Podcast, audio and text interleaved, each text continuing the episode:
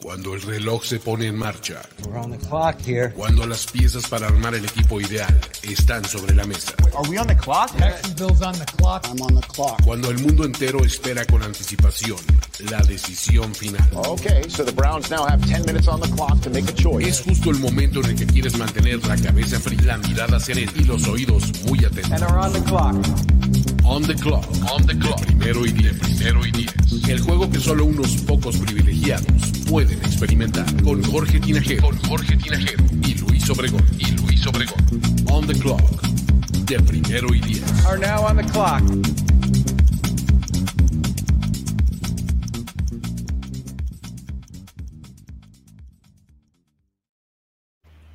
¿Cómo están amigos? Bienvenidos.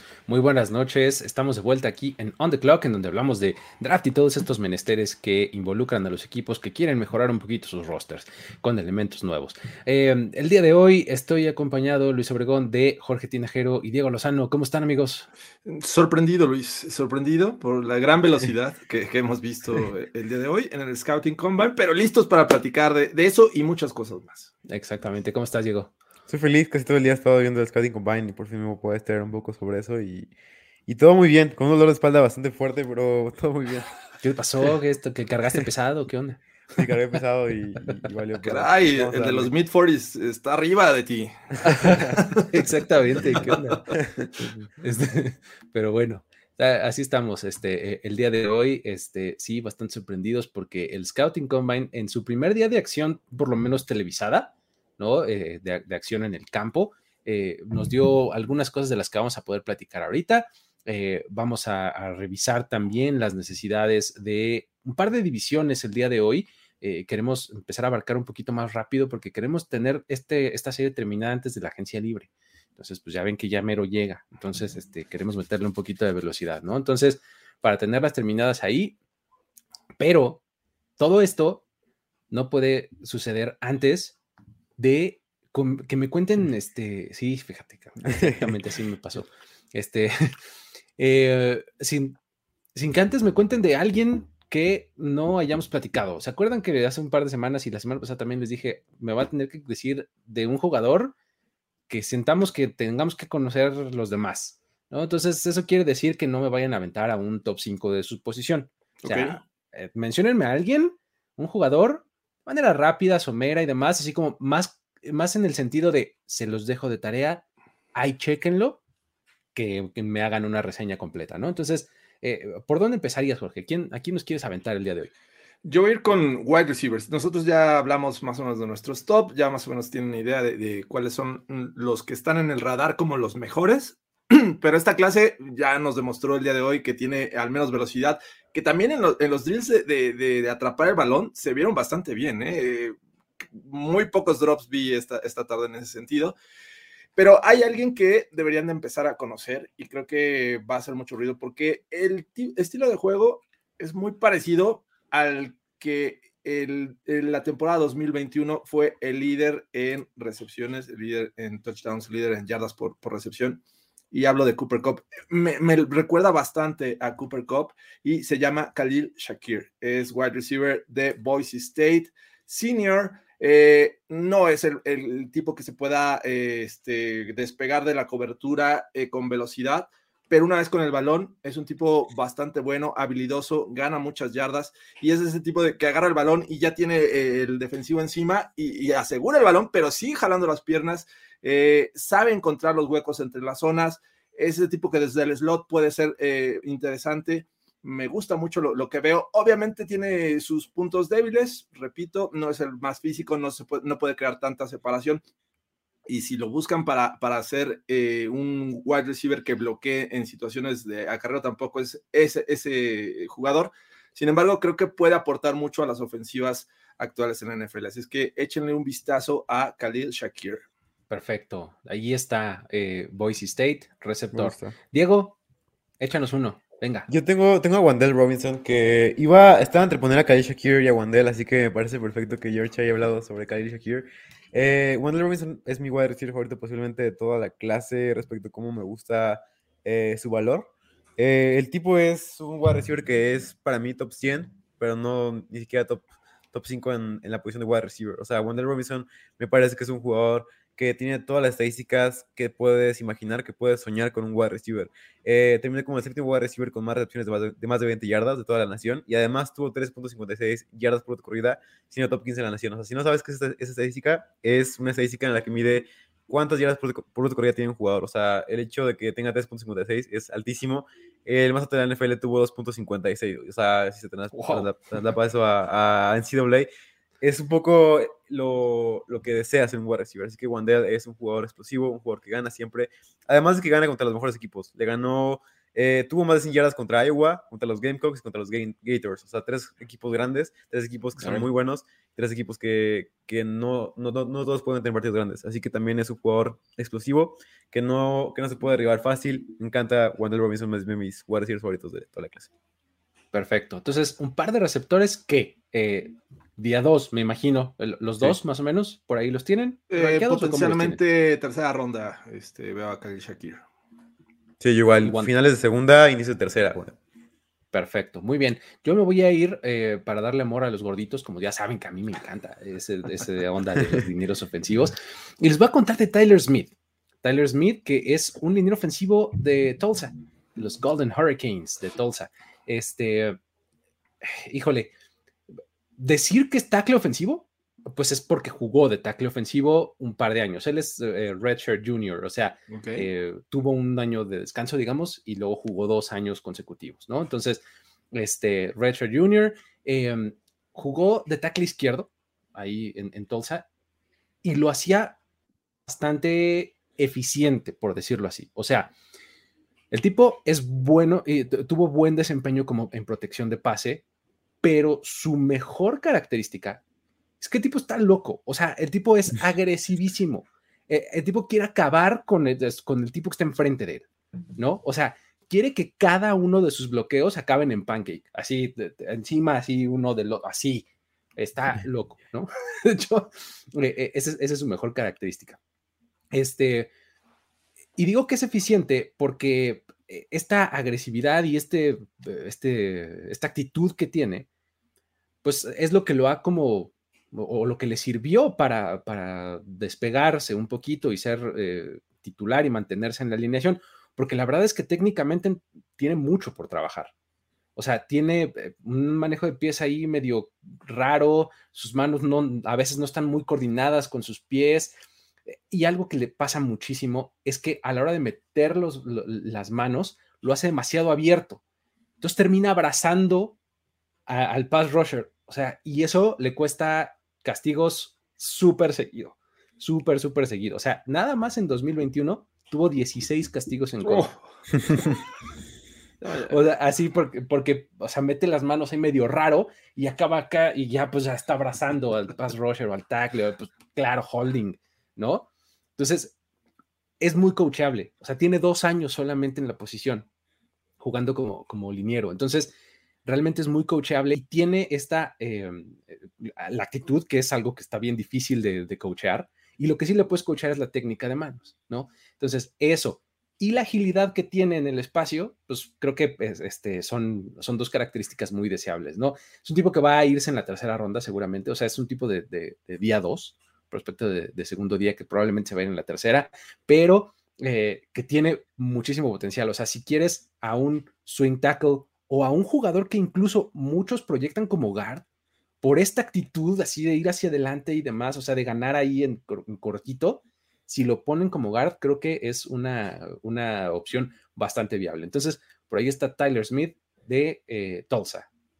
Lo van a encontrar como tackle, lo van a encontrar como guard. El chiste es que eh, si lo toman, eh, probablemente se estén llevando a un liniero ofensivo con mucho upside, que obviamente no va a jugar probablemente en su primer año en la NFL, pero que después se puede convertir en un titular bastante, eh, bastante bueno. Por ahí están. La, la Muy bien, me gusta. Ya está. Vámonos a hablar un poquito y, y, de manera rápida de lo que acabamos de ver el día de hoy en el Scouting Combine. Eh, tuvimos a los quarterbacks y a los wide receivers. ¿no? A ambos los vimos, bueno, no los vimos, pero supimos que les tomaron sus medidas de todo y luego los mandaron al campo y a ver qué tan este, rápidos y habilidosos eran, ¿no? Entonces, de ahí, pues sacamos algunas cosas pues, que nos dieron de qué hablar, ¿no? Por decirlo menos. Y en orden cronológico, pues lo primero que nos enteramos es de lo diminutas que son las manos de Kenny Pickett. ¿No, Jorge? Tú, tú, hasta escribiste algo en, en primer día. Cuéntanos eh, qué pasó con eso y, y, cómo, por qué es relevante, qué onda. A ver. Sí, creo que eh, inmediatamente cuando eh, pasó esta medición de manos de, de corebacks y se dio a conocer a través de redes sociales que Kenny Pickett, eh, su mano mide 8.5, o sea, el, el, ancho entre el meñique y el pulgar es 8 pulgadas y media, que es una medida muy baja para el estándar de los corebacks y más cuando se está buscando que los corebacks tengan mano grande para poder hacer una, un buen grip o un buen agarre del balón, que muchas veces lo, lo, este, lo relacionan con que si no tiene la mano grande, no va a poder este, agarrar, sostener el balón y va a ocasionar muchos balones sueltos o que no va a ser bien el pump fake, este famoso eh, engaño, y, y, no va a ser tan, tan creíble. Entonces hay muchas eh, cosas alrededor de, de, tener una mano pequeña. También se dice que desde 2003 no toman a un coreback con menos de 9 pulgadas de mano en la primera ronda. O sea, eh, son factores que empiezan a sumarse en contra de, de Kenny Pickett, ¿no? Que, que es el que hasta el día de ayer parecía ser el primer coreback que iba a ser seleccionado en esta clase 2022. Vamos a ver qué pasa, porque bueno, ¿cuál es el estándar actual? Me parece que el que tiene la mano más grande de los corebacks en activo es Russell Wilson, con 10 pulgadas y un cuarto. Madre o sea, mía, es, una garra de oso, cabrón. Y eso ¿no? que él no es el más alto de los corebacks, ¿no? O sea, y tiene una mano tremenda pero también en su carrera ha tenido una gran cantidad de fumbles. O sea, no necesariamente quiere decir que si tienes una gran mano, el balón nunca lo vas a soltar. Eh, hay otros factores que también alteran esta situación, como que Russell Wilson en algún momento salía mucho de la bolsa de protección este, y Queda carecía de una gran protección. horas, ¿no? Pues, sí, claro, ¿no? Entonces, bueno. Eh, y para que se den una idea, de los que tienen la mano más pequeña en la actualidad es Joe Burrow tiene nueve pulgadas su mano. Y, y, a ver, llegó al Super Bowl y muchos quisieran tener a Joe Burrow, ¿no? En, en su equipo. Así es que, a ver, calma. Creo que eh, también hay un factor a considerar, que lo estaba escuchando también de Daniel Jeremiah hace rato, que el dedo de, de Pickett, el pulgar, está como que más apunta hacia el centro, ¿no? Entonces, uh -huh. a, a, hacer la extensión, pues no tienes el, el, pulgar hasta acá, ¿no? O sea, la medida es un poco más corta, entonces eso también puede afectar. Así es que calma con Kenny Pickett, muchachos, calma. ¿Cómo, cómo, cómo le dicen by, um, by, ay, de, by, el, ajá, el, este, um, ah, el triple jointed, uh, okay. ah, double jointed, double, double jointed, jointed. Ah. exactamente, double jointed le dicen, ¿no? O sea, que es este, creo que todos tuvimos algún amigo en la primaria o en algo así que te hacía así con su pulgar y le llegaba así hasta la... Yo sí. casi, ¿eh? O sea, mira. Eso es double jointed. Eso es double jointed, ¿no? Según yo digo, leí cuando, cuando, salió lo de Kenny Pickett en el Senior Bowl, que, que, era double jointed, dije, ¿qué es eso? ¿No? Y entonces me enteré que es eso, pues, o sea, que cuando les es así, ya ves que, que les llegan hasta acá. Así. yo no he intentado eso, pero sí se me dobla bastante. Eso es, eso es tener un pulgar double jointed. Entonces, el de Kenny Pickett está así, pero también apunta hacia adelante, ¿no? Entonces, o sea, está como así. Exactamente. Entonces, eso es el asunto con la, con la medida de la mano. Y además, también usa guantes para lanzar. Sí. Doble guante. Dos, dos. exactamente, ¿no? Ok. Uh, poco común, pero bueno. Este. Um, luego, eh, otra, otra de las cosas que, tenemos, que, que tenemos eh, bueno, eh, probablemente quedándonos en la misma tónica de manos, eh, Traylon Burks, ¿qué onda? Nos enteramos que usa custom mates, este, o sea, guantes hechos a la medida, porque usa 4XL. Imagínate. Manopla, prácticamente. Anécdota, ¿no? Pero bueno, quedándonos en, este, en los receptores y en esto, tenemos a la clase de receptores más rápida de la historia en el Scouting Combine. Son tiempos extraoficiales, pero ¿qué tal la cantidad de jugadores que corrieron menos de 4-4 en, en, en, las 40 sí. yardas? No digo, ¿cómo, ¿cómo viste? ¿Hubo alguno que te sorprendiera? ¿Hubo algo que dijeras, era totalmente esperado. ¿Cómo lo ves? Sí, eh, creo que, ¿sabes? Creo que yo lo había, lo había pensado como antes del combine, como que esta era una clase muy atlética, o sea, era una clase de wide receivers muy rápidos que iba a sorprender a muchas personas. Obviamente muchos de ellos no van a ser relevantes, pero lo que sí tenemos que saber es que los wide receivers, el, el 4-yard dash, es muy importante no para saber quién es el más rápido, sino para saber quién es el más lento, quiénes son los más lentos. Entonces, uno que me, que me sorprendió, sin duda alguna, fue el de Traylon Works con 4.55. Eh, yo sabía que no iba a ser 4.33, pero sabía que tampoco iba a ser 4.55, entonces pensaba que iba a ser Algo más medio, como ¿no? 4, 4.40, algo así. Fue 4.55 y me decepcionó muchísimo. Así que Traylon Burke me parece que fue uno de los mayores perdedores de esta clase de wide receivers. Lo que esperaba para mí fue eh, Sky Moore, me lo esperaba sin duda alguna. Sky Moore, Calvin Austin. Eh, Reader no fue eso, pero Reader me, pareció espectacular. O sea, y, y lo esperaba porque ves su film, ves su tape, que es lo que estuve haciendo para escribir el artículo que escribí en primer 10. Ves lo rápido que es, ves lo rápido que es y ves lo, lo impresionante que es Denver Reader. Así que esos son los principales como tiempos que me parecieron normales y también lo que me sorprendió a mí que de Borgs que no me parecía como algo que, que iba a pasar. Jorge, la, la semana pasada nos decías, la semana pasada, no, el, el No, el lunes, nos- el lunes nos decías, abusados con Calvin Austin, ¿eh? Sí. Porque en una de esas puede ser el más rápido de este combine. Resulta que es el segundo o algo así en correr en las 40 yardas. Y ¡pum! 4.32, ¿no? 4.32. tú- tú- ¡Wow! ¡Uf! Tiempazo, ya nos estábamos volviendo locos.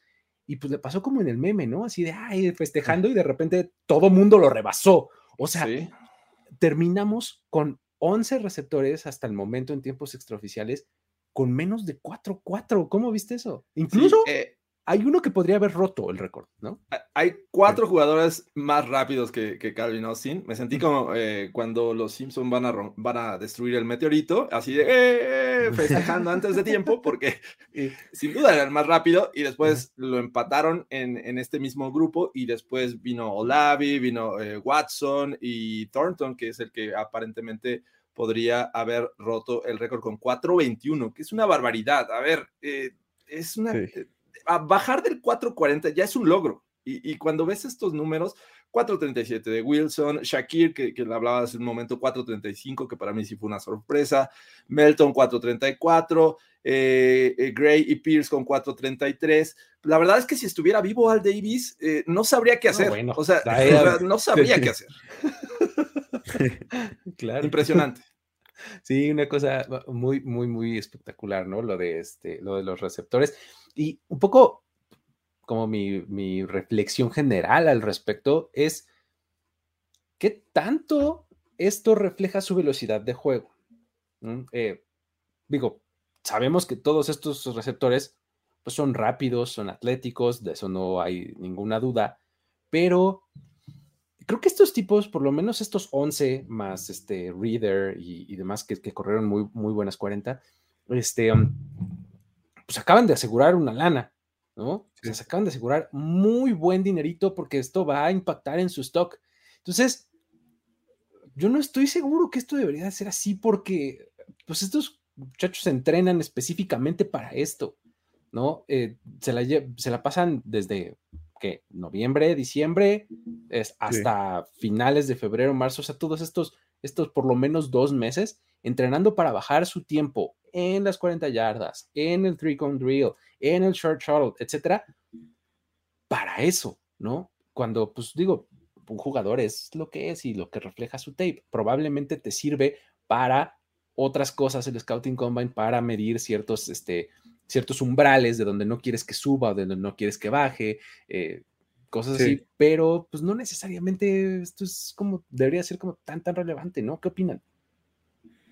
Sí, bueno, yo creo que es una, una cosa como tú dices, creo que la gente como que, o sea, si confía solamente en el combine, creo que no te va a dar buenos resultados, pero si como esto lo puedes relacionar con varias cosas que viste tú en el film o que ves con las estadísticas de los jugadores, por, como por ejemplo, no sé, Olave con 4.26, que fue uno de los mejores wide receivers, que es un jugador de primera ronda, creo que es- ahí es como cuando dices, wow, este jugador debe irse top 15 y es como cuando confirmas, como es para, como, como decíamos el episodio pasado, para confirmar lo que ya tenías tú en tu board, porque no vamos a decir Tiquan Thornton ahorita es un wide receiver de, incluso drafteable, o sea, Tiquan Thornton no era, no era un jugador drafteable en, en todo el draft, o sea, es un wide receiver que lleva 143 recepciones en toda su carrera, o sea, no, no hay manera.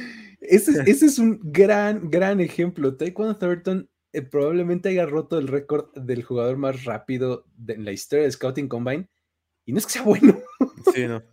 No, o sea, importa, sí importa tener un jugador muy rápido porque sabes que puedes confiar en él, eh, mandarlo a rutas profundas y aprovechar su, su, gran velocidad. Sin embargo, no es todo lo que buscas en un wide receiver, ¿no? Que debe tener buenas manos, debe de saber hacer, eh, después de la recepción debe de ganar yardas. Eh, incluso algunos le pondrán ahí dentro de las eh, necesidades saber bloquear. Eh, pero sin duda creo que es una gran herramienta de venta, ¿no? O sea, y, y muchos de estos eh, jugadores tienen eh, en sus antecedentes haber sido este, corredores de pista, o sea, sí. atletas, y, y, que estoy seguro que hasta contratan un entrenador en todo este lapso hasta que llegue el combine, porque sin duda te va a ayudar a ubicarte mejor. Si vas a ser undrafted, ahorita ya al menos una sexta, séptima, un equipo va a pagar por ti por haber corrido eh, a esta velocidad. Entonces, bueno creo que sí funciona y les va a funcionar. Efectivamente. Pues ahí está. Eh, más o menos esas son las, las impresiones rápidas. Eh, ¿Fue algo que destacar de los Tyrants, por ejemplo? Eh, también los vimos en el campo. ¿Hay alguien que, que, les gustaría destacar nada más para cerrar esta, esta sección del, del Combine?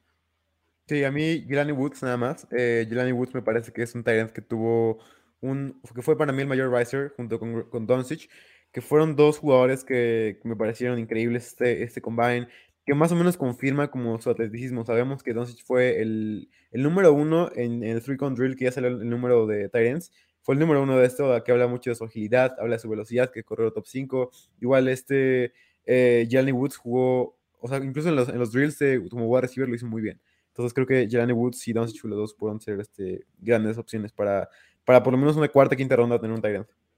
Perfecto. Pues ya está. Sí, eh, uh, creo que Tyrant es una posición, eh, ¿cómo decirlo? Para este draft. Eh, hay mucho entre tercera y cuarta ronda, sí. pero nada más que eso, ¿no? Entonces ya hablaremos de ellos cuando, cuando hagamos nuestro, nuestros tops y demás. Pero bueno, um, pasemos a las necesidades. Okay. De dos divisiones el día de hoy. Vamos a hablar de los estes, del este de la americana y del este de la nacional. Entonces, Empecemos por la americana, ¿qué les parece? Ya saben que me gusta este, eh, ordenarlos del, de, del, menos bueno a, al más bueno con respecto a su récord de la temporada pasada. Entonces eso indica que deberíamos de comenzar con los Jets. ¿no? Eh, los Jets están en el segundo año de su proyecto de reconstrucción. ¿no? Eh, contrataron a, a Robert Sale la, la temporada pasada y draftearon al que ellos esperan que sea su quarterback franquicia en Zach Wilson en la primera ronda. Este año tienen la posición 4 en la primera ronda y también la 10. ¿no? Y son de estos equipos que dobletean en, la primera ronda. Tienen nueve selecciones en total, cinco de ellas en las primeras 100. Jorge, ¿por dónde le entras a los Jets? ¿Qué es lo que más le surge a, a este equipo? Me parece que eh, este equipo, pues, obviamente por seleccionar tan temprano el draft te, te, dice que necesitan muchas cosas y creo que la defensiva es algo comenzando por la secundaria. Creo que eh, necesitan por ahí un par de, de, cornerbacks que puedan ayudar porque en efectividad, en estas nuevas estadísticas, el, el DVOA fueron la peor el año pasado este, uh -huh. en contra del juego aéreo. Así es que me parece que es una prioridad darle eh, buenos eh, defensivos en la secundaria a Robert Sale. También un poco de, de, presión al coreback. Eh, Carl Lawson el año pasado se lesionó, podría regresar, pero creo que necesitan más ayuda de, que lo que podría brindar Carl Lawson, ¿no? Y linebackers, me parece que, que el caso de CJ Mosley es un, es un tanto decepcionante entre lesiones sí. y, y, que no has cumplido con las expectativas Totalmente. cuando llegó desde los Ravens. Así es que por ahí también agregaría un, un poco de ayuda de, de, en, en, el cuerpo de linebackers. De hecho, la carrera de CJ Mosley es una decepción, ¿no? O sea, sí. empezó bien, y, pero se fue a se fue. pique tremendamente, ¿no? Sí. ¿Cómo ves tú a los Jets, Diego? ¿Por dónde empezarías o qué, qué agregarías? Sí, y fíjate, fíjate que hemos hablado sobre varios equipos malos. Hemos hablado sobre los Texans, hemos hablado sobre los Panthers, sobre los Bears me parece que este equipo no es tan malo como este equipo. O sea, creo que hay cierto rayo de luz con este equipo. O sea, podemos ver que hay un coreback joven que, a pesar de que no fue un buen coreback, eh, puede, puedes eh, creer un poco más en él en este, en este año. Tienes a una, a una defensiva que, a pesar de que no tienes a, a, a Quinn Williams jugando a un nivel tan alto como tú esperabas, sigue jugando en un buen nivel. Eh, y para mí, o sea, el hecho de que vuelva Carlos no es una cosa pequeña, porque si vuelve este jugador que fue un gran pass rusher en 2020, vuelve este año y es como si no gastaras nada, es como si te llegara un regalo de, de, de Navidad. O sea, llega este jugador sin que te hayas gastado nada, llega a complementar tu, tu rush que fue eh, con tu mejor jugador que fue John Franklin Myers, que fue un jugador que, que, marcó mucha diferencia en esta defensiva, que generó presiones, que hizo todo esto. Para mí, dos principales cosas. La número uno sería el linebacker, y, eh, porque el hecho de que Sala juegue en un sistema tan enfocado en linebackers como más a, es como un, un eh, head coach un poco de la vieja escuela con mucho, mucha importancia en linebackers, que tiene, si los linebackers no funcionan bien, no va a funcionar el sistema defensivo. O sea, a, a, a Warner jugando increíblemente bien, la defensiva de los Nets jugaba muy bien. Eh, los Jets con malos linebackers no pueden jugar defensiva y no jugaron defensiva en todo 2021. Así que un linebacker me parece una prioridad para ese equipo. Igual un cornerback, porque es un equipo que juega mucha press coverage, es que es una cobertura 1 a 1 casi siempre, y no tienen un cornerback para hacer esto. O sea, el mejor cornerback es uno que no es tan fuerte, es un cornerback que no puede hacer tantas cosas. Con Javelin Guidry jugando ahí, eh, no me parece que pueda ser la opción. Así que para mí el cornerback es la prioridad número uno en la primera ronda. Creo en, en términos generales que la defensiva sería la mejor ruta para ir temprano, ¿no? Porque, pues mira, tienes dos picks del top 10 puedes sentarte y hacer los dos sin ningún problema, ¿no? Sí. O sea, decir, venga el mejor disponible en el 4, que seguramente será algún defensivo, ¿no? O sea, a menos que quisieran tomar otro tackle, no estoy tan seguro, digo, van a perder a Morgan Moses o, o uh -huh. podrían perderlo en la agencia libre. Este, tienen a Mekai Beckton, este, pues en una de esas que quieras un tackle ofensivo ahí podría funcionar, pero creo que en el 10 sí vas a tomar un defensivo, ¿no? Ahí te va a caer un, este, un Booth, ¿no? Este Gardner, o ahí te va a caer un Carlaftis, o un Trevor Walker, o un algo por el estilo que te ayude a, este, a presionar al, al, coreback, ¿no? Y ya de ahí después se pondría más interesante ya a partir de la segunda ronda, porque es cuando vas a entrar al sweet spot, ¿no? Temprano en la segunda ronda es donde, está la carnita y donde está lo bueno, te vas a poder llevar un receptor, por ejemplo. ¿No? Y le vas a poder dar un buen, muy, muy buen blanco a Zach Wilson, yo creo, ¿no? En, en, en, ese primer pick de la segunda ronda, ahí es donde tienes que tomar a tu receptor si eres los Jets, ¿no? Creo que. Y fíjate que yo lo puse en mi primera ronda, o sea, lo puse en el 10. Yo puse a Drake London en los Jets, en el mock que hicimos de, de primer claro. 10. Ajá. Y, ¿sabes? O sea, creo que va, va a haber, o sea, como en ese, en ese punto es, es, difícil igual, porque está Drake London, que es el wide receiver uno para mí de toda la clase. Ajá, ajá. Y, o sea, si cae Drake London, para mí deberían tomarlo, porque o sea, es como un valor posicional muy alto, uno, o sea, dejarlo ir. Pero, o sea, a tu punto, si no está London ahí, para mí debe de ser un defensivo, sin duda alguna. Puede ser, ¿eh? O sea, digo, ahí, si estás convencido de que eh, tu mejor receptor está disponible ahí, uh -huh. go ahead, ¿no? Sí, sea, está padre es como su, su, posición de draft, o sea, pueden, pueden hacer a varias cosas exacto. interesantes. Es que eh, esa es la gran ventaja de seleccionar temprano en la segunda ronda en este draft. O sea, sí. puedes hacer medio un pequeño richcito en la primera, porque sabes que en la segunda vas a agarrar un talentazo, ¿no? O sea, si estás eh, al principio de las, eh, de las rondas, ¿no? Sí. Pero bueno. Este, um, ¿Algo más, Jorge? Ah, de, yo nada más de, quería complementar eh, a la ofensiva, posiblemente un poco de ayuda también en el backfield. Eh, el año pasado agarraron a Michael Carter, pero me parece que eh, necesitan ahí ayuda y también en la posición de, de Tyrant, independientemente de lo que hagan con los wide receivers, que estoy de acuerdo que también necesitan, pero algo de, este, de objetivos grandes en el centro del terreno me parece que necesita Zach Wilson. Perfecto, ya está. Vámonos ahora entonces con los Dolphins.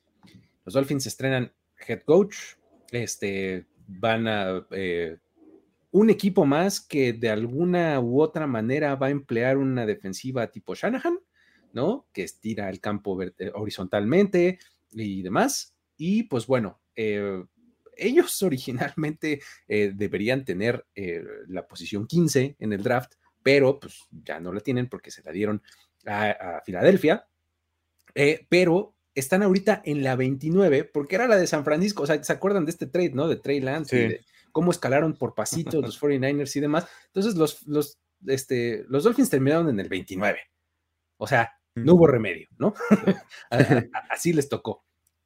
En una eh, afortunada coincidencia, si me preguntas a mí, por lo que mencionábamos y lo que hemos dicho tantas veces, que ahí es donde está el mejor, la mejor relación entre talento y eh, momento ¿no? de, selección. El 29 en la primera ronda. Tienen ocho, este, ocho selecciones a lo largo del draft en este momento, antes de las compensatorias, y tienen solamente dos en las primeras 100 selecciones. ¿Por dónde, Diego, crees que deban empezar los Dolphins? ¿Qué es lo que va a hacer Mike McDaniel? Eh, ¿va, a ¿Va a darle continuidad a este eh, plan defensivo o este personal defensivo que pues, armaron de manera decente con Brian Flores? ¿O se va a ir por quien más le guste a la ofensiva para hacer lo que a él le gusta? Sí, eh, me parece que todo va planteado. O sea, creo que este es uno de los equipos que vas, que vas a ver como en la free agency cuando tengas las notificaciones de Adam Schefter como mucho en tu teléfono, porque va a ser un equipo que va a firmar a todos los, los offensive linemen que estén disponibles. O sea, ves que va, puede firmar. Para mí, lo importante es firmar guardias, ¿sabes? O sea, firmar jugadores que te puedan aportar valor a tu Tango sea, puede ser Brandon Sheriff, que está por ahí disponible, varios guardas, incluso Conor McDaniels, Conor McDaniels que que es un jugador que los Cowboys no, aman mucho. No sé tú qué opinas sobre él, Luigi, pero me parece que es un jugador que puede ser por encima del promedio y que puede mejorar la situación de los Dolphins. O sea, lo que tienen, me parece que es mucho mejor con a, a, este, a, a, los guardas que tienen. O sea, Austin Jackson me parece que son los peores guardas de toda la NFL. Y, y, para mí es línea ofensiva en free agency ir por, la, por varios jugadores a la defensiva, por ejemplo, linebackers me parece que es una parte muy importante, sobre todo si quieres implementar un poco más el sistema que vienes viendo en San Francisco, traer a un linebacker que te pueda apoyar, porque eh, los linebackers eran muy protegidos por Brian Flores, o sea, el hecho de que, de que no, casi no los ocupara, Brian Flores lo ayudaba muchísimo a los linebackers que estaban ahí, que no son jugadores tan buenos como quisieras. Eh, y así que linebacker para mí es una prioridad. Igual esperar que tu edge rusher de la temporada pasada, tu selección número uno, pueda jugar mejor como lo hizo Jalen Phillips, que no me parece un buen jugador. De plano. Sí, no me parece un buen jugador. Eh, ¿cómo, ¿cómo, lo ves tú, Jorge? Tienen este eh, una 29 ahí y como bien lo decía Diego, van a aventar lana para todos lados. Es un equipo que más espacio tiene en el salary cap, ¿no? Este, sí. un montonal de dinero. Entonces, ¿cómo los ves este, empezando a a reconstruir o a reforzar su rostro. Sí, uno, pensaría que eh, con la llegada de McDaniel podría eh, comenzar a darle piezas alrededor de Tua Tango Bailoa y no necesariamente wide receivers. Me parece que la línea ofensiva, coincido con Diego, es algo que se tiene que eh, reforzar sí o sí este offseason mediante draft, mediante este, agencia libre creo que por ahí deberían eh, comenzar, ¿no? Liam Eikenberg me parece que en algún momento podría ser relevante y Robert Hunt es de lo mejor que tienen, eh, eh, por llamarlo de alguna manera, pero creo que sí, la línea ofensiva es algo en lo que se tienen que enfocar. creo que running backs hace falta mucha ayuda. los Dolphins tradicionalmente en los últimos años han carecido de un sólido ataque terrestre, por lo cual creo que podrían encontrar jugadores importantes incluso en el draft. la defensiva me gustaría que la mantuvieran, pero eh, en el caso de linebackers que bien menciona eh, Diego, me parece que Landon Roberts y, Duke Riley podrían ser agentes libres, ¿no? Entonces eh, perderían dos jugadores importantes. Y Manuel Ogba, que era su defensive end, también podría ser agente libre. Entonces, si lo, llegan a, se llega a, llega a salir del equipo, me parece que deben de ir también por un edge. Y bueno, finalmente Mike Gesicki podría ser agente libre y creo que un tight end, si es que también abandona a los Dolphins, podría ser necesario porque tú va a necesitar también de mucha ayuda. Posición 29, creo que están en muy buen, muy, muy buen lugar para tomar este a alguien que en realidad marque diferencia en su ofensiva. O sea, está muy complicado decir que vayan a tomar un running back, pero si ves lo que le gusta hacer a Mike McDaniel, es correr el balón, ¿no? O sea, dudo que se vaya a aventar por, por un running back en la posición 29, ¿no? Pero este, creo que sí podría aprovechar para agregar ahí un talento importante, ¿no? En, la ofensiva, no sé si receptor o, o, algo por el estilo, ¿no? En esas también, por ahí un liniero puede, puede funcionar, pero creo que se van a ir por el lado de la ofensiva, no sé, como que siento, me, da, esa, me da esa, e, esos vibes, ¿no? Sí, va a depender mucho de lo que hagan en la agencia libre. Creo que de una forma u otra deberían de retener a Gesicki, ¿no? Este es franchise tag, eh, de extensión, lo que tú me digas, pero deberían de retener a Gesicki porque además es el tipo de tight end o el tipo de jugador que puede revitalizar muchísimo su carrera con este esquema ofensivo, ¿no? De McDaniel, de este, estirar el campo, de pase al tight end, de Boots, etcétera, ¿no? O sea, creo que eh, pueden aprovecharlo bastante bien, ¿no? Y pues a la defensiva vamos, a mí me parece un, un misterio, ¿no? ¿Qué va a pasar con estos, eh, con estos jugadores y con este equipo en general? Porque van a cambiar bastante de lo que venían haciendo, ¿no? Entonces, vamos a ver si estos corners que tienen con Xavier Howard, con este eh, Byron Jones, eh, van a seguir siendo estas piezas centrales o van a ir a buscar a alguien más. Creo que eh, Holland, eh, su pick Sí. de, de draft de la segunda ronda del año pasado, le salió Sí, de maravilla, Muy salió bueno. súper bien, ¿no? Es cuestión de ver si eh, quieren complementarlo o si van a ir por la ruta de linebacker, ¿no? Entonces, creo que los Dolphins son, son un equipo bastante interesante porque van a ser de los big players en la agencia libre, ¿no? Y eso nos va a decir mucho de qué van a hacer rumbo al draft, ¿no? Es correcto. Más o menos Sí. así. Así es como lo veo yo.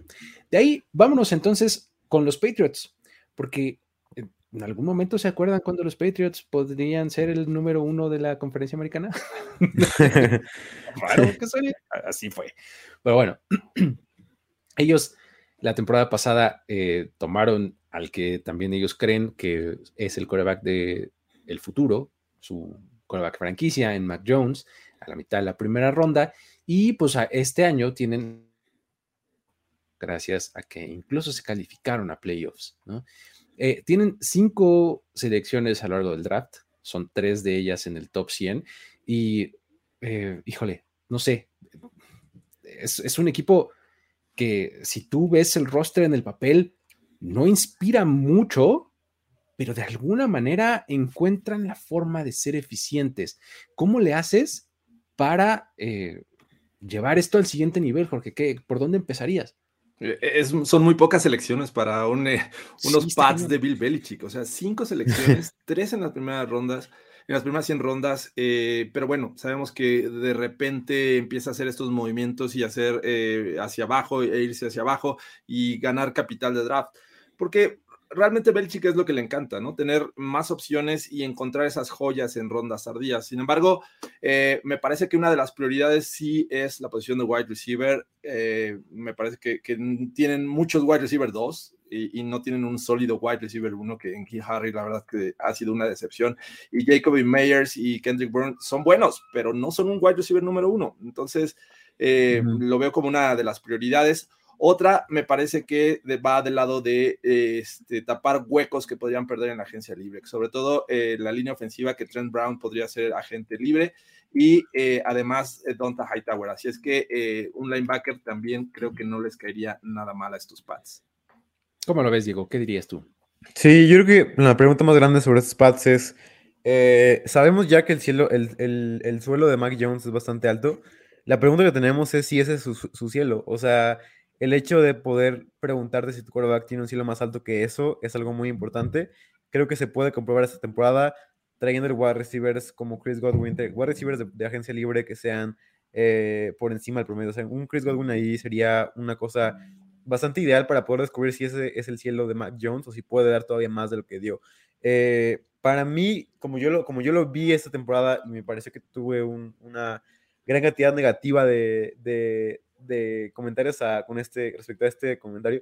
Yo, creí, yo creo que Mac Jones no tiene un cielo mucho más alto que este. O sea, creo que esto es Mac Jones, un jugador que tiene grandes jugadas, que, tiene, que es un jugador que te puede ganar partidos, pero que no te puede ganar los partidos importantes, o que te puede hacer una cosa diferente a lo que los demás quarterbacks te pueden hacer. Eh, es un quarterback del universo, de, el, el universo kirkuliano de quarterbacks, que es de ese tipo de quarterbacks que no pueden hacer mucho más, o sea, como Kirk Cousins, Derek Carr, Jimmy Garapolo, ustedes insertan otro nombre, pero ese tipo de quarterbacks que son eh, normales, pero no quarterbacks que te pueden ganar un Super Bowl. Eh, Mike Williams, Allen Robinson, para mí esos son los targets de, de este equipo, incluso Michael Gallup sería un target para este equipo. Eh, Tyron Ward recibir por ahí. Para mí sería dejar ir a Donta Hightower, me parece que es un jugador que ya está grande, que no ha jugado nada, no jugó nada bien la temporada pasada. Y JC Jackson para mí debe traerlo de vuelta. JC Jackson es un free agent, JC Jackson es una prioridad para mí, para este equipo, sigue jugando increíblemente bien. La línea ofensiva de los, de los Patriots es muy buena. Para mí me gustaría también otro Tyrant. O sea, creo que John Smith no es un jugador que, que sea bueno para este equipo. ¿Y qué pasó? ¿Ibas a no, yo digo, wow, o sea, otro el offseason sí. pasado firmaron dos, o sea, tanto Henry. Smith como Hunter Henry, ¿no? Sí, mi, mi, mi, mi teoría es que este equipo es el equipo posiblemente más terrestre de toda la NFL. Vimos que la temporada de Lamar Jackson de MVP fue con tres tareas eh, terrestres que puedan bloquear. O sea, me refiero en, la vía del draft, me gustaría que trajeran a un Jeremy Rockert, que es el mejor, el mejor tackle, eh, como bloqueando más bien, en toda, la, en toda la clase. Un jugador que sea increíblemente bueno bloqueando para que puedas ajustar tu esquema. A Demi Harris, que para mí es una de las superestrellas de este equipo, y igual a Ramon Stevenson. Fíjate que eh, haces, haces un, muy buen punto. El asunto de la temporada pasada de los Pats estuvo basado en la gran efectividad de tu juego terrestre, ¿no? De su juego terrestre, perdón. Y eh, esta es una frase y una, y una premisa de Greg Cosell, uno de los grandes gurús del análisis de, de video, eh, este, toda la NFL, de NFL Films. Y él siempre dice mucho esta frase de, un coach te dice lo que piensa de su coreback cuando lo ves llamar jugadas en el campo. ¿Qué te está diciendo entonces? ¿Qué te estuvo diciendo Josh McDaniels de Mac Jones? Pues que lo quiere esconder. Sí. ¿no? O sea, dale el balón a tus corredores y Ramón de Stevenson y no sé quién y no sé cuál, o sea, todo, y Damien Harris y todos ellos, porque vamos a reducirle el riesgo, ¿no? Al muchacho. Este, no está mal, o sea, digo, peores casos hemos visto, ¿no? O sea, creo que también muchas peores situaciones hemos visto que la de los Patriots con Mac Jones no está mal, ¿no? Pero como bien dices, creo yo también estoy de acuerdo en que no hay mucho, mucho, mucho más allá de lo que vimos con, con Mac Jones, ¿no? Y no está mal, insisto. Bien, solo no hay que esperar grandes cosas. Exacto. Este, yo por eso sí creo que, eh, y bueno, y si, si este, has detectado la temperatura del ambiente, es los fans de los Patriots salivan por un receptor en, esta, en, esta, en este off-season en general, ¿no? Tú le dices a agencia libre, uh, sí, dame, ¿a quién está disponible? Mike Williams, échamelo. Este, Godwin, sí. Chris Godwin, sí, claro, venga, ¿no? Este, eh, draft, Olave, sí, venga. London, también, ¿no? Entonces, eso es, eso es como el, el, carving, ¿no? El, el, antojo que tienen los, este, los fans de los Patriots. Pero estoy un poco más en, el tren que mencionaste, Jorge, de en una de esas no nos vemos seleccionando en la primera ronda. O sea, se van a salir, ¿no? Y van a agarrar otras, una segunda y una tercera, o dos terceras, una este año y, el otro, y otra el próximo, o algo por el estilo. Ah, se me hace como que con una de esas nos va a salir Bill Es muy probable. Por, esas cinco selecciones que tienen en este draft, eh, creo que ese número 21 lo van a convertir en el, en el dos, tres de la segunda ronda y van a tener tres más, o sea, algo así. Sí, sí, sí, efectivamente, ¿no? Más o menos es como yo lo veo también. Pero bueno, efectivamente, creo que eh, la base también fue su defensiva y creo que harían bien en, sí retener eh, al talento que tienen y darles este. ¿Sabes qué me gustaría? uno de estos pass rushers versátiles que le gustan a este, justamente al esquema defensivo de Bill Belichick. Estaría padre, estaría bueno, interesante y además en este draft que si algo hay son pass rushers, pues se, puede dar gusto, ¿no? Pero bueno, ahí está. Vámonos con el campeón del este de la americana, eh, los Bills, que estuvieron a nada de jugar en Super Bowl, eh, no se logró, eh, se quedaron ahí en, la línea, en, la ronda este, divisional. Híjole, equipazo. Sí. ¿Qué se puede hacer con ellos? Porque digo, ahorita tienen la posición 25, ¿no? Tienen nueve selecciones eh, a lo largo del draft en este momento, antes de las compensatorias, tienen sus, clásicas tres en las, este, en las primeras 100, pero ¿cómo le hacemos con este equipo? Porque eh, si tú lo ves, realmente es un muy buen roster, está bien padre. claro que te encantaría que hubiera un poco más en el backfield ofensivo. Yo creo que esa sería un área. ¿Qué otra dirías, este, Jorge? ¿Por, dónde le entramos a, los Bills? Sí, como bien mencionas, creo que lo que necesitan es como oh, reforzar o dar profundidad a ciertas eh, posiciones porque pues están a nada de ser un equipo de Super Bowl. Eh, por ahí podrías argumentar que en el interior de la línea ofensiva no e, es, es su debilidad, por lo cual creo que un guardia podría ser un buen este, jugador que podría complementar. Eh, los tackles defensivos, me parece que por ahí necesitas un poco de, ayuda, este, porque bueno, Ed, Oliver posiblemente en algún momento eh, aunque hemos visto buenas cosas, me parece que tienes que eh, tener rotación y rotación sólida, que creo que a veces, creo que a los Bills es lo que les hace falta.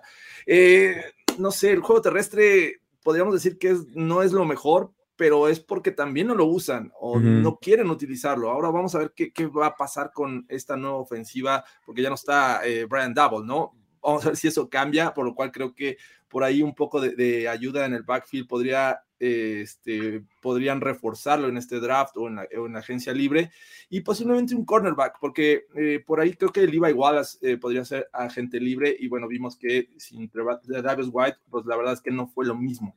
Entonces, creo que un cornerback también les haría falta a estos eh, Buffalo Bills. Perfecto. ¿Cómo ves, este, Diego? ¿Qué, qué Sí. agregarías? Para mí este fue el mejor equipo de toda la, la NFL en 2021. O sea, ¿Verdad? Sí, este equipo es un equipo completo en, en todas las líneas, en todo. Y además que no tienen tantos free agents. O sea, ves los free agents que se van eh, y no es un equipo que digas, wow, se van a desarmar. O sea, ves que se va, se podría ir Jerry Hughes, que no creo que se vaya. Me parece que van a traer de vuelta con Jerry Hughes, que sigue jugando en un alto nivel a los 33 años. Eh, se va Manuel Sanders, que es completamente reemplazable. Eh, Harrison Phillips también se va. Se va Levi Wallace, que también es reemplazable. Y se va Trubisky. O sea, son los principales que parten de los Bills. Fuera de eso, para mí es tomar el mejor jugador disponible porque no tienes necesidades. O sea, es un tomas el mejor jugador que esté, sea un pass rusher, sea. O sea, creo que los Bills son, un equipo muy inteligente en, en- como en, la toma de decisiones. O sea, si ves al mejor jugador que es un pass rusher, lo tomas porque ya tomaste a Rousseau, funcionó increíblemente bien. Si ves a un wide que está disponible ahí para complementar a, Gabriel Davis y a Stephon Diggs, a Beasley, le tomas también. O sea, creo que con Josh Allen puedes hacer lo que tú quieras prácticamente y todo va a estar bien mientras tomas el jugador, al mejor jugador disponible. Es que, ¿sabes qué? Creo que el, el- el asunto con los Bills es que se fueron construyendo de a poco. O sea, no son así de todo de un jalón, sino que fueron así trayendo piececita por piececita por piececita, así de que ahora contratamos a Cole Beasley porque es una cosa muy específica. Ahora traemos al big time player que es este eh, Diggs, ¿no? Ujú. Y luego eh, está acá el quarterback porque ya teníamos así en, en su posición, pero necesitábamos complementarlo. Vamos a darle unos pasos, o sea, realmente se fueron cocinando a fuego lento estos Bills, eh, eh, su roster, ¿no? Entonces es- eso, eso me gusta, me gusta mucho. Eh, um, sí, ojalá, acá en los comentarios nos dicen que vayan todo- con todo por Saquon Barkley. Imagínate, o sea, no sé si Saquon Barkley sea o tenga remedio o no, no sé, pero un movimiento de esa naturaleza en donde digan, "Eh, ¿qué nos falta? Un corredor, va, órale, vamos por uno, el que más nos guste, ¿no? Eh, Ken Dorsey, que es el, el nuevo coordinador ofensivo, él era el, el coach de quarterbacks la temporada pasada, o sea, tampoco creo que vaya a haber un cambio así Sí, no. brutalmente grande, ¿no? En cómo se planteen las cosas, ¿no? A la ofensiva. Entonces, no sé si vayamos a ver este, este cambio que mencionabas, Jorge. No es así, no sé, porque además él era el passing game coordinator, ¿no? O sea, de estos eh, coordinadores que ahora tienen como especialidad, ¿no? Este, Sí. eh, no sé, eh, pero efectivamente creo que en, ahorita en, en- en las posiciones que tienen es BPA, Best Player Available, Sí. ¿no? Y vámonos, o sea, creo que los Bills sí son de estos equipos que, que con el, eh, a, a ellos sí podría funcionarles el concepto de running back, ¿no? Que, que, que platicábamos exactamente. En, Sí. en otros momentos, ¿no? O sea, ellos creo que sí tienen eso, o sea, también por aquí en algún comentario nos decían, a ellos lo que les es que cambien la regla del overtime, ¿no? Sin Ya no este cambio de regla. Oigan, ¿qué opinan de, de Tremaine Edmonds? Porque he leído que no todos están contentos con eh, la actuación de Tremaine Edmonds. Fue una primera eh, selección de los Bills y me parece que ha dejado mucho que desear. Esperaban muchas cosas eh, o mejores cosas de, de él y, y creo que no ha sido eh, lo mejor. Así es que por ahí en una de esas podrían estar buscando también Sí. un linebacker. Sí, sin duda. Creo que ha, ha dejado mucho, como tú dices, ha dejado mucho de lo que pensabas. O sea, creo que pensabas que era un jugador, o sea, ese tipo de jugadores nuevos, como que tratas de que sean muy pequeños, muy compactos, que puedan jugar todas las posiciones que, y al final cuentas no lo hacen bien. O sea, como este Isaiah Simmons igual, que no me ha parecido nada, nada, nada relevante en este, en este, en estas dos temporadas que lleva. Edmund me parece un jugador muy similar, un jugador que pones en varias posiciones, pero que no es realmente bueno en ninguna de ellas. O sea, es un jugador que cumple, pero y que está en todos lados y que taclea mucho y que es bueno en fantasy de, de IDP por las tacleadas que tiene, pero no es realmente un jugador bueno. Ajá, Efectivamente, sí, pues es, es- es este, es el asunto sí está bastante descontenta la banda, ¿no? Este, de los Bills ahí con Terminator. Sí, digo, también lo puedes entender, porque efectivamente una selección de primera ronda que tenía grandes, grandes aspiraciones, ¿no? Pero bueno. Sí. Sí. Muy bien, eh, vámonos al otro lado y llegamos a la conferencia nacional. Este, um, tenemos aquí en el último lugar a los Giants. Otro de estos equipos que tiene múltiples selecciones en la primera ronda. Tienen las 5 y las 7. O sea, tienen dos picks en el top 10. Eh, híjole, los Giants son un equipo nuevo este año. O sea, eh, Brian Dable, nuevo general manager, este, eh, híjole, ¿se puede esperar una cosa muy diferente de los Giants o no? no lo- ahorita lo, platicamos. Eh, ellos tienen nueve selecciones en el, a lo largo del draft, cinco de ellas son en las primeras 100, pero, pero ¿qué dirías, Jorge? O sea, sí, sí vamos a ver algo muy distinto. Vamos a tener una correa larga o cortita con Daniel Jones. Van a regresar o no a Saquon Barkley. Eh, su defensiva va a seguir siendo esta pieza que más o menos los mantiene a flote. ¿Cómo lo ves en general?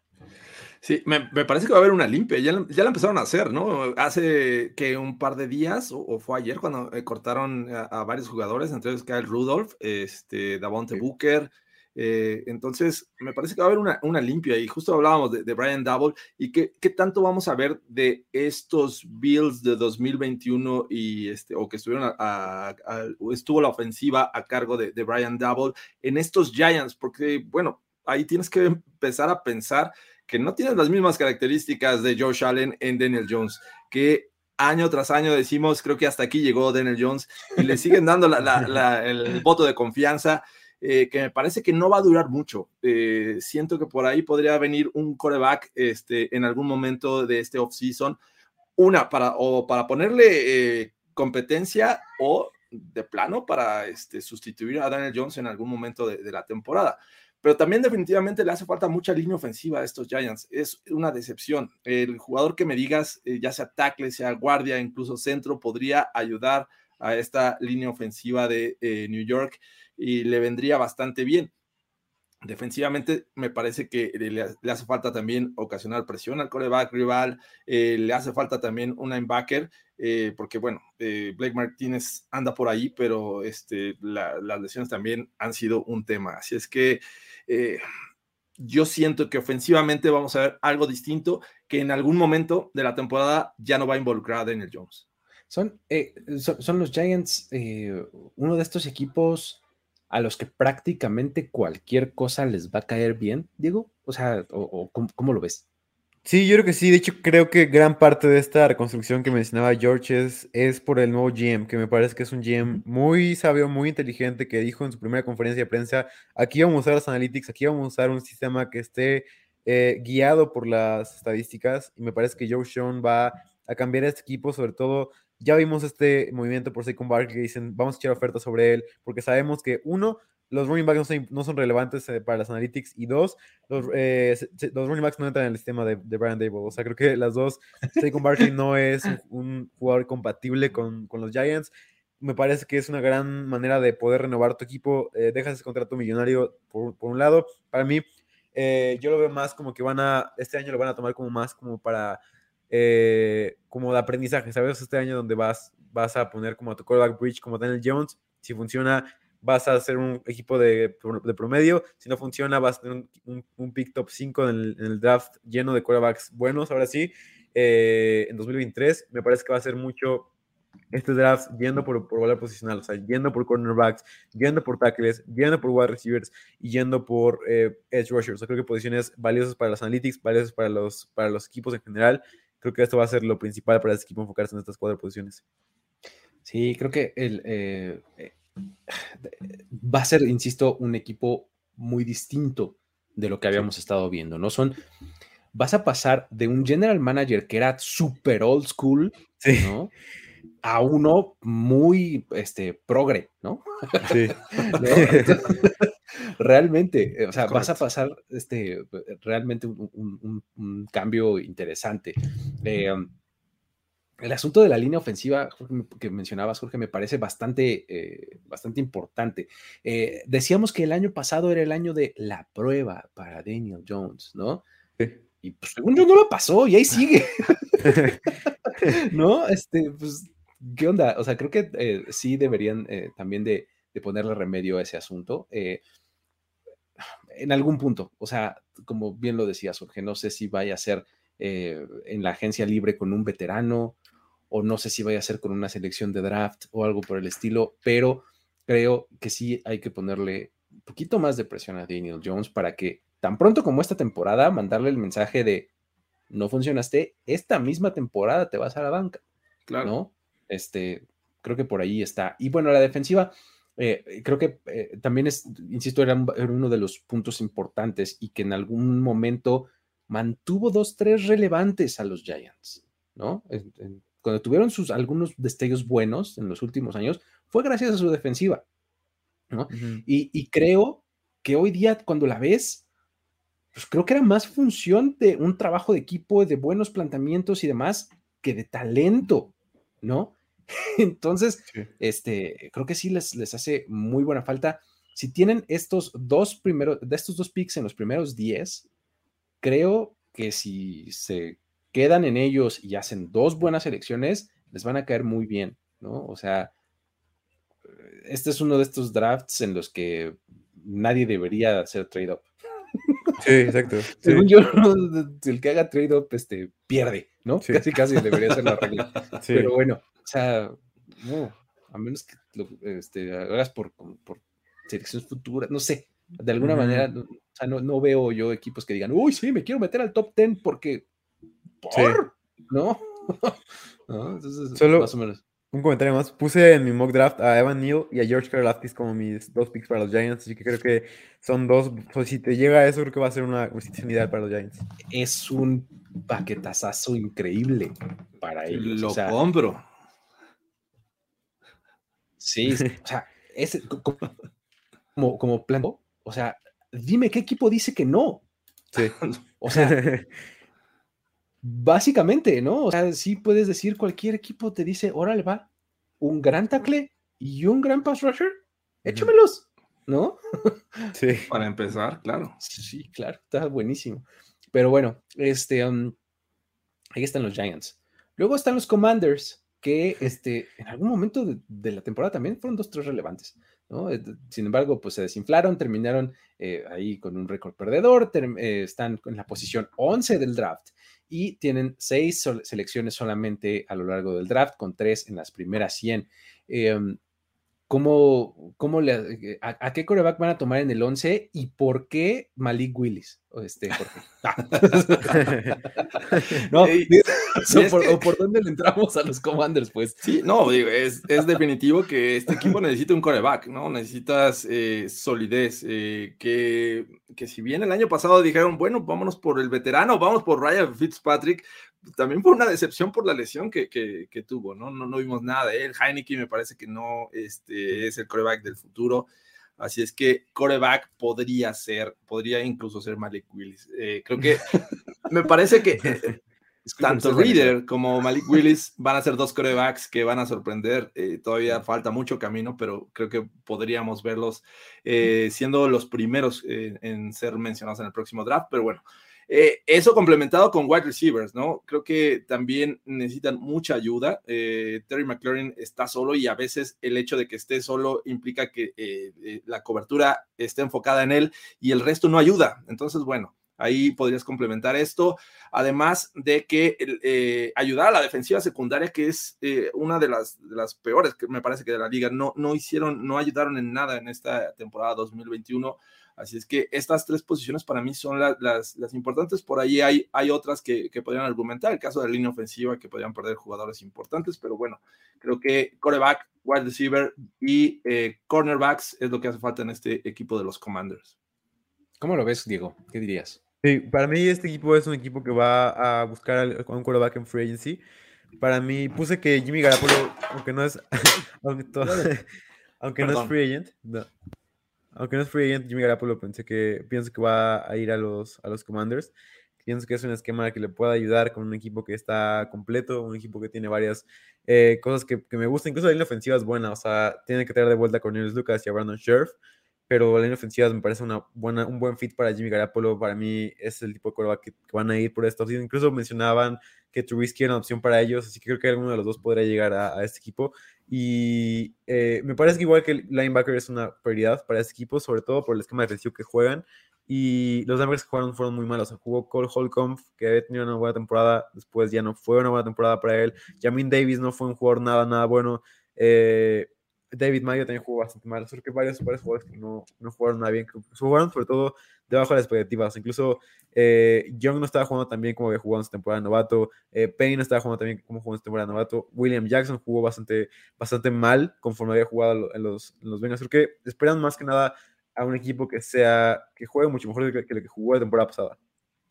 Creo que esa es la clave, porque no sé si se acuerdan, pero en el off-season rumbo a la temporada, así en los últimos meses, semanas, las últimas semanas de, del off-season anterior, decíamos, uy, cuidado con Washington, porque puede ser tremendamente bueno. Esa defensiva es de miedo, ¿no? Este, no es que sea muy diferente este año, o sea, en términos de personal, ¿no? Eh, Nomás de- necesitan. que Es de miedo bien. porque se pelean entre ellos. Exactamente, causan miedo entre Entre ellos. ¿no? Este, sí, cu- entonces, pues lo que necesitan es que, ejecuten bien, sobre todo a la defensiva, ¿no? Y eh, el personal me parece que es bastante bueno de ese lado del balón eh, y nada más es cosa de que, de que saquen su mejor versión. Sí, del lado ofensivo, sí veo más, muchas más carencias, ¿no? O sea, fuera de Antonio Gibson y Terry McLaurin, no hay mucho más que además también necesitan sacar su mejor nivel, ¿no? Sí, Este, exacto. porque pues estuvieron lejos esta, Sí. esta última temporada. Eh, creo que eh, sí todo empieza por el coreback en, en- en este equipo. O sea, eh, tienes por un año más a Taylor Heineke bajo contrato, pero este, pues está bien de backup, ¿no? O sea, Taylor Heineke es justamente lo que quieres en tu backup. O sea, es un tipo que es súper aguerrido y que lo vas a meter en un juego a ganar. Uno, Sí. ¿no? pero no mucho más que eso. Sí, Este. Eh, yo creo que sí la agencia libre debería de ser la vía para, para componer esa posición, ¿eh? este, sobre todo porque la quieres componer pronto, por lo que ya Exacto. dijimos que tienen mucho talento y demás, entonces hay que componerla pronto y si te metes a, a un, al pool de quarterbacks novatos, pues en una de esas te sale otro Dwayne Haskins, ¿no? Entonces no, Sí. no quieres eso, ¿no? Entonces, este, eh, eh, creo que eh, sí de- deberían de, de irse por línea ofensiva en, en la posición número 11. Este, deberían de reforzar ahí eh, los huecos que se van a crear. Y pues bueno, de ahí en adelante empezar a construir alrededor de lo que hagan en la agencia libre y del talento que ya tienen, ¿no? Así es más o menos como veo yo el asunto de los Commanders. Este, um, para acá me preguntan si ya Malik Willis es oficialmente muchacho. Sí es eh, uno de los quarterbacks que más me gustan en, esta, eh, en este draft, pero no, no es mi muchacho, tranquilos. tampoco. Este, mi muchacho es Sky Moore, ya, oficialmente. Sky Moore, Sky Moore. Es nuestro, es, es este, mi Es el rey. de este. eh, El de los tenis amarillos. el de los Ya los tres amarillos. Exactamente. ¿no? Pero bueno, este, um, exactamente, espérate, Vicente Ortega nos, nos dice, nos da el apunte tremendo. Querían a Mahomes, leyeron esa nota. Que Le por a los. Chiefs, les dijeron, oigan, no les sobra un Patrick Mahomes por ahí. Oiga, de pura casualidad, ¿no, no están cansados de Mahomes? Muy bien, kudos for trying, ¿no? Más o menos. Sí. Yo también les voy a preguntar. Digo, pues, oye, ¿no? en una de esas. También que le preguntan a los Bills si Josh Allen no está disponible. Digo, Yo sí voy a tocar la puerta de los Bills. ¿por qué que me no, den- no? Pero 13 segundos y consigo a Josh Allen. Muy bien, perfecto. Vámonos entonces ahora con los Eagles, que también terminaron en, en este, en, en playoffs. eh, estos, estos Philadelphia Eagles eh, tienen, qué barbaridad. Estos son uno de los equipos que controlan la primera ronda, si me preguntan a mí. O sea, ellos pueden dictar el rumbo de qué pase en la primera ronda. Pueden hacer lo que quieran. Pueden utilizar sus tres selecciones, la 15, la 16 y la 19, para subir, que ya dije que nadie debería hacerlo, pero para, si, si ellos se lo proponen, podrían hacerlo, pueden eh, cambiar y hacerse de N picks, pueden seleccionar a tres jugadores y hacerse de un super este, paquete de tres jugadores de impacto inmediato. Eh, realmente me parece interesantísima, interesantísima la posición que tienen los, eh, los Eagles en el draft y sobre todo en la primera ronda, ¿no? 15, 16 y 19. La 15 era de Miami, la 16 era de Indianapolis, o sea, es Carson Wentz, y la 19 es la que les tocaba a ellos, ¿no? Ahora, ellos tienen 11 eh, a lo largo de todo el draft y 5 de ellas son en las primeras 100 selecciones. ¿Cómo ves, Jorge? ¿Qué, rumbo van a tomar estos Eagles? Porque está bien interesante, ¿no?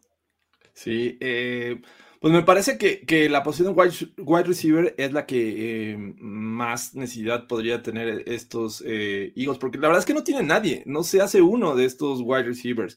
Y lo que quiere es ayudar a un Jalen Hurts, que la verdad que también tiene sus temas de imprecisión, no es tan eh, preciso al momento de lanzar, es muy bueno acarreando el balón, genera muchas yardas por, por tierra, pero me parece que también adolece de, de ser constante en cuestiones de precisión Así es que eh, eh, necesita ayuda de, wide receivers. Entonces, el año pasado fueron por Devonta Smith, es cierto, pero creo que el resto eh, ha sido una, decepción.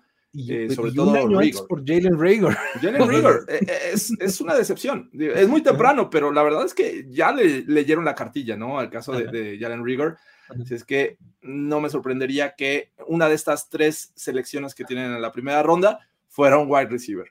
O como nos dice el, el U, podrían cambiar las tres por un kilo de eh, Mira, les vendría bien, les vendría bastante bien ahorita que el limón está muy bien malvado. Perfecto, hizo reír mucho cuando lo leí. sí, y, bueno, creo que también yéndonos por la misma eh, lado ofensivo, eh, Brandon Brooks se retiró, entonces por ahí un guardia podría ser de buena ayuda. Eh, del lado defensivo, creo que los safeties van a ser agentes libres, así es que eh, también van a necesitar ayuda en la defensiva secundaria. Del otro lado de Darius Slay, la verdad es que Steven Nelson no me gustó nada lo que, lo que hizo la temporada pasada. Creo que también un poco de, ayuda del otro lado de Darius Slay les vendría bien a estos Eagles. Y a lo mejor un linebacker. Creo que los linebackers de, de, Filadelfia tampoco me inspiran tanta confianza, pero bueno, este, es lo que yo veo así a, grandes rasgos de estos Eagles. Hay como mucha demanda por linebacker últimamente en alrededor de la liga. ¿eh? y aparte hay muchos, entonces. Y exactamente, es buen momento para, para, necesitar linebacker. ¿Cómo lo ves tú, Diego? Sí, yo veo a los Eagles como un equipo que me gusta bastante. Eh, creo que Jalen Hurts es un quarterback que puede funcionar para este equipo. Em, nos dimos cuenta, creo que esta temporada era más que nada para darse cuenta de qué te podía dar Jalen Hurts. La realidad es que te puede dar bastante, sobre todo en el juego terrestre. En el juego aéreo es un quarterback que falla muchos pases abiertos, pero que te puede dar ciertos lanzamientos buenos. Es un quarterback posible. Yo le comparo mucho como, como si fuera este quarterback del universo kirkuliano que les hablaba, pero con piernas. Entonces me parece que es un tipo de quarterback como este, como que, que, tiene muchos balones que dices, ¿por qué está haciendo esto? pero también tiene cosas muy buenas y también tiene, puede correr. Entonces creo que Hurts es una posición que para mí puede quedarse un año más ahí. Eh, línea ofensiva, ¿sabes? Me gusta. O sea, tiene a Mailara que es, como mucho, mucha de la gente que me conoce sabe, es una de mis personas favoritas de toda la NFL. Mailara lo tienen ahí.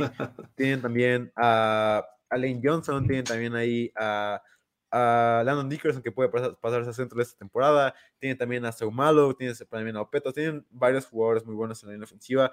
Eh, lo que me preocupa a mí más es sobre todo la posición de wide receivers. Puse eh, en mi mock draft un, un, un, tridente que a ver qué tal les parece. Puse que se quedaban con Olave, con Nakobe Dean y con David Ojabo, que son tres jugadores que me encantan. David Ojabo sobre todo, un pick eh, que, que, es arriesgado, pero que se pueden dar el lujo de hacerlo porque tienen tres selecciones. O sea, con tres selecciones puede darte el lujo de que una salga mal y no pasa nada, entre comillas. O sea, creo que Ojabo puedes tomar ese riesgo, puedes desarrollarlo poco a poco detrás de Josh Sweat, puedes desarrollarlo a, través de Derek Barnett también. Creo que es un gran lugar para que caiga David Ojabo. Eh, y también un linebacker me parece que es importante para complementar a TJ Edwards, que tuvo una temporada muy, muy buena en 2020. 21. Nakobe Dean, Ojabo y, el receptor, ¿quién fue? Y Olave. Olave. Ufa. Gran. Me gusta. Fact, ¿no? O sea, está, está buenísimo. O sea, con eso los, los Eagles se verían muchísimo, muchísimo mejor. Eh, fíjate que acá eh, Alejandro Ortega hizo exactamente el punto que yo iba a hacer. Es sus dos líneas se les han hecho viejas, viejas, viejas. Eh, digo, no por eso son malas, pero pues sí hay que renovarlas. O sea, Lane Johnson, este, Jason Kelsey, eh, del otro lado tienes a Fletcher Cox, eh, como que pues es justamente veteranos que han estado ahí los últimos 10 años, ¿no? Y eso que este Jason Peters se fue hace poco. Exacto, exacto, hace un año, ¿no? O sea, realmente eh, se han hecho muy viejas las líneas, las líneas de, de, Filadelfia. Entonces, creo que les caería bien una, renovación. O sea, si, si estos, estos tres que, que mencionas, Diego, en, en, el mock draft me parecen buenísimos. Si cambias uno de ellos digo, este, este eh, Ojabo eh, eh, encaja en este, en este perfil, ¿no?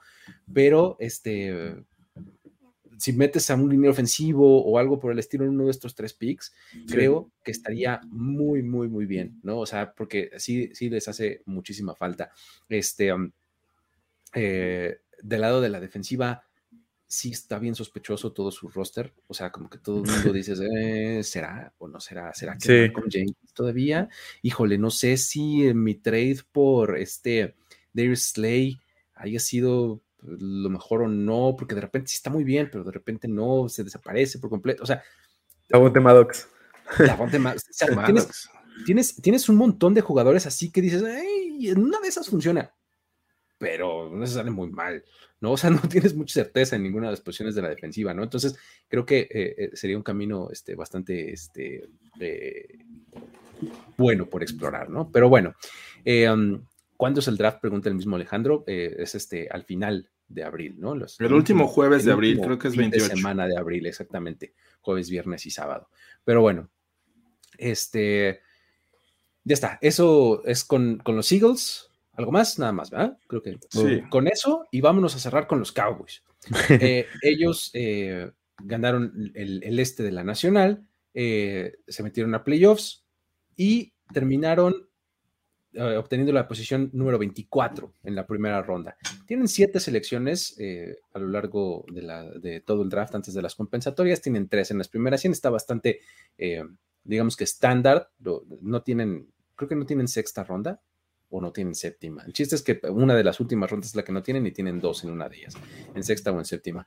Y este, um, pues este es uno de esos rosters súper, súper frustrantes, ¿no? O sea, porque tú ves esto y dices, o sea, tú lees los nombres y dices, estos tipos, ¿cuántos Super Bowls llevan en los últimos tres años? o sea, ¿no? Sí, no hay necesidades. Exacto, o sea, estos, o sea, con esto, eh, de aquí a cuántos años los van a poder ganar el campeonato a estos tipos, ¿no? Pero pues resulta que no, no ha sido así. Entonces, este, en, esta, en esta temporada enfrentan un montón de posibles eh, bajas en la agencia libre. Eh, ¿y ¿Por dónde empezarías, Jorge, a atacar los huecos que ahora sí van a tener? Porque ese roster al que me refiero era el del 2021. 2022 sí van a haber bajas, este, seguramente, porque además su situación en el salary cap no es muy buena. ¿Cómo, cómo lo ves?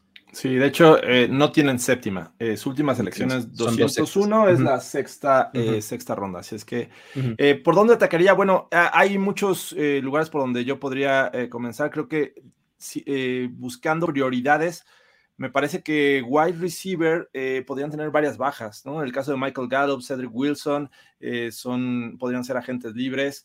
Eh, se quedarían con CD Lamb y, este, y a Mary Cooper, que es de lo mejor que tienen, pero creo que les funciona a estos Cowboys tener siempre una tercera o cuarta opción. En el caso también de, de me parece que vendría bien, ¿no? Dalton, Dalton Schutz es, es, bueno, pero también va a ser eh, agente libre. Eh, también un poco de línea ofensiva. Creo que también ya necesitan renovar esta línea ofensiva. Y Connor Williams me parece que también eh, podría salir, pero también ha habido muchas quejas alrededor de Connor Williams que siempre te va a dar su, castigo, uno o al menos o, dos castigos, siempre lo vemos cometer. Pero bueno, creo que ya deberían de empezar a, buscar o renovar esta línea ofensiva, sobre todo en el interior, por el caso de Connor Williams. Y bueno, creo que del otro lado de Trevor de Trevon Dix, me parece que también necesitan ayuda. Eh, tuvo un gran año Trevon Dix, sobre todo por el lado de las intercepciones, pero Anthony Brown me parece que también es, ha sido una queja constante en la afición de los Cowboys eh, y es el punto débil de esta defensiva secundaria, además de, lo que podrían perder con los safeties. Así es que por ahí yo iría con estos Cowboys. ¿Cómo lo ves, Diego? ¿Por dónde empezarías? ¿Qué atacarías? Sí, eh, bueno, para mí la prioridad más, bueno, el punto más grande, más importante para mí es la, la, la, línea defensiva, sobre todo el interior de la línea defensiva, porque los lineros defensivos de los Cowboys es la única posición donde dices qué, qué jugadores hay. O sea, está Quinton Mohana, está Oso Digisua, está Carlos Watkins, que ninguno, que en esos tres no te hacen ninguno que sea relevante. Entonces, para mí, un liniero defensivo interior que para mí pueden llevarse al número uno del draft en, este, en la primera ronda, ya que son un, equipo que de selección abajo, que no tiene eh, tantas necesidades como otros equipos, así que me parece que pueden ir por eso. A mí es un poco una controversia, pero a mí me, gusta más tener a Conor Williams que ir por un guardia en, el draft. O sea, yo preferiría tener a Conor, Williams eh, por un contrato barato aparte, porque proyectan que va a ser un contrato barato para él, porque por lo mismo que no es un jugador popular entre la afición y entre los. O sea, su contrato proyectado desde tres años y 6 millones por, por, año. O sea, es un contrato muy barato para los Cowboys que pueden eh, tener ahí. Para mí deben de reestructurar varios contratos y traer de vuelta también a Jaron Kears, que juega muy bien, a Malik Hooker, que juega muy bien, eh, a Gallup. También creo que tienen que traer de vuelta, como encontrar la manera de que todos puedan reestructurar su contrato y poder eh, volver a este equipo, que me parece que es un gran equipo, que solamente le falta ese último toque para poder ganar partidos. Sí, tienen, tienen un montón de cosas por hacer en el off-season vía front office. O sea, eh, justamente tienen que empezar por reestructuras y cortes. O sea, una vez que hagan eso, las el resto de las cosas se van a, acomodar, ¿no? Este par de nombres importantes. Bueno, hay tres nombres grandes importantes que, están en esta conversación. Uno, Amari Cooper. Stephen Jones es totalmente, está totalmente no comprometido con Cooper. ¿no? Ahí te ahorras una lana si lo cambias. ¿Le harías mal al roster? Sí, sin duda, pero pues eh, optimizas el, cap.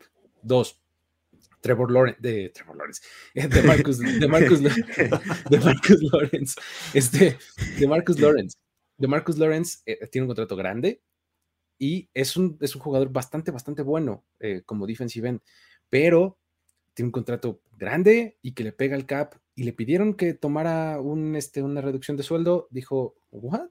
¿Por? Creo que no. Entonces, pues en esas lo acaban cortando, ¿no? Luego, otro, Ezekiel Elliott. Ezekiel Elliott tiene un, albatros de contrato. O sea, está impresionante. Y pues eh, hay equipos que podrían decirte, oye, Elliott está bien atractivo, échamelo, ¿no? Sí. tienes una eh, estrella detrás de él, tienes a detrás de él. Pasa nada si pierdes a Tony Pollard. Contrario, yo creo, a lo que pasa si pierdes a Mari Cooper. Ahí sí le veo yo más problema. Este, porque pues además Cedric Wilson, que era eh, otro de esos receptores, también es agente libre, y Dalton Schultz también es agente libre. Entonces, tienes que hacer un montón de maniobras en el offseason para reestructurar, cambiar, cortar, etcétera. Eso primero que nada. Luego, draft ok, ¿qué necesidades te quedaron? Dependiendo de a quién retuviste y a quién no, aquí te puede, sí o sí, de todos modos, creo que hay que renovar a tu línea ofensiva, porque esta línea ofensiva vive de su fama. O sea, de la fama que construyó además hace casi 10 años. o sea, no tanto pues, pero sí unos 7 años. O sea, de aquella línea de 2014, 2015, 2016 de Travis Frederick, de eh, Ron Leary, de Doug Free, de, de, Smith, o sea, todos ellos, e, esa línea era la que era muy buena. De eso pues, queda Zach Martin y Tyron Smith. Ya. Y un Tyron Smith ya tocadísimo. Y un Tyron Smith que además es eso, exactamente, que por muy bueno que es cuando está, porque realmente es muy bueno, pues, puedes contar con él 10 juegos al año, ¿no? Entonces, este, está, está complicado. No te sientes tan cómodo en draftear a su reemplazo alto, porque sabes que lo vas a tener en la banca y lo vas a ocupar bien poquito.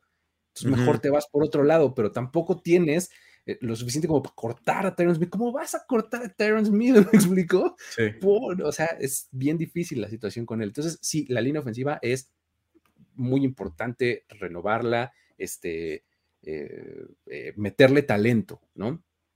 Línea ofensiva. Luego, en la defensiva, esta, este este conjunto tuvo un gran, gran desempeño, eh, gracias en parte a Dan Quinn, pero Dan Quinn trajo a mucha de su gente en contratos cortos.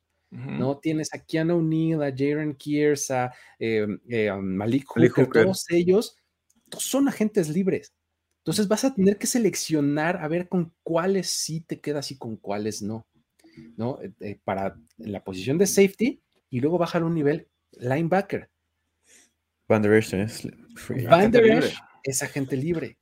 Este, digo, ahí está Micah Parsons en su contrato de novato, pero pues Micah Parsons idealmente justamente lo que quieres es tener a un que juegue con atrás of the ball para que Micah Parsons pueda jugar en donde tú quieras, porque si no lo que vas a hacer es, eh, como le dicen, pigeonhole, o sea, lo vas a tener que forzar a que sea tu linebacker of the ball.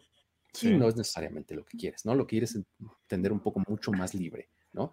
Entonces, eh, es un poco complicada la situación de los Cowboys. ¿Para dónde se van a ir en la primera ronda? Se pueden ir por donde quieran, realmente.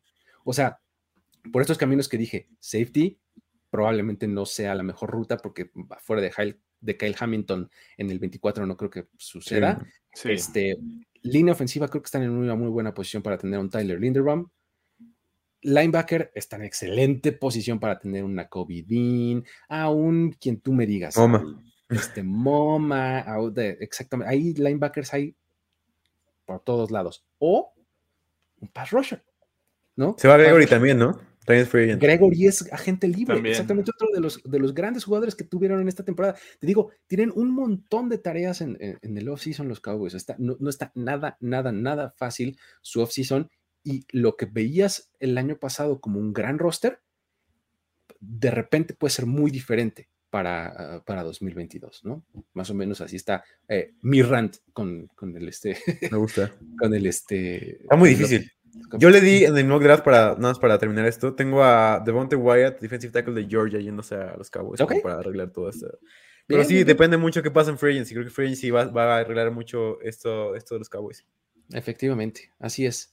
Pero bueno, eh, así es como llegamos al final de esta emisión, eh, larguita, pero eh, divertida, entretenida, de, de, On the Clock por esta semana.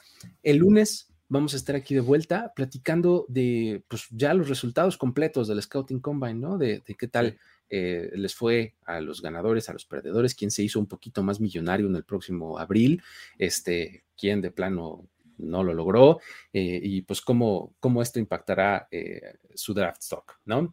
Em, nos despedimos por el momento. Sí, exactamente, exactamente. Veremos a ver, eh, vemos ahí cómo, cómo escalan o cómo caen posiciones, porque pasa de las dos.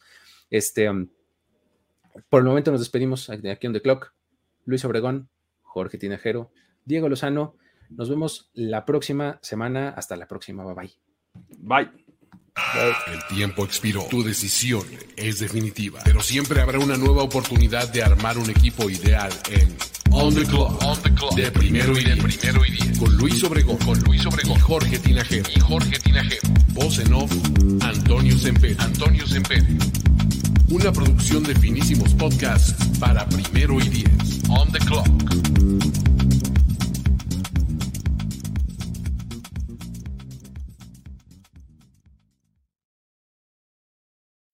When you need mealtime inspiration, it's worth shopping Kroger, where you'll find over 30,000 mouthwatering choices that excite your inner foodie. And no matter what tasty choice you make, you'll enjoy our everyday low prices, plus extra ways to save, like digital coupons worth over $600 each week. You can also save up to $1 off per gallon at the pump with fuel points. More savings and more inspiring flavors make shopping Kroger worth it every time. Kroger, fresh for everyone. Fuel restrictions apply.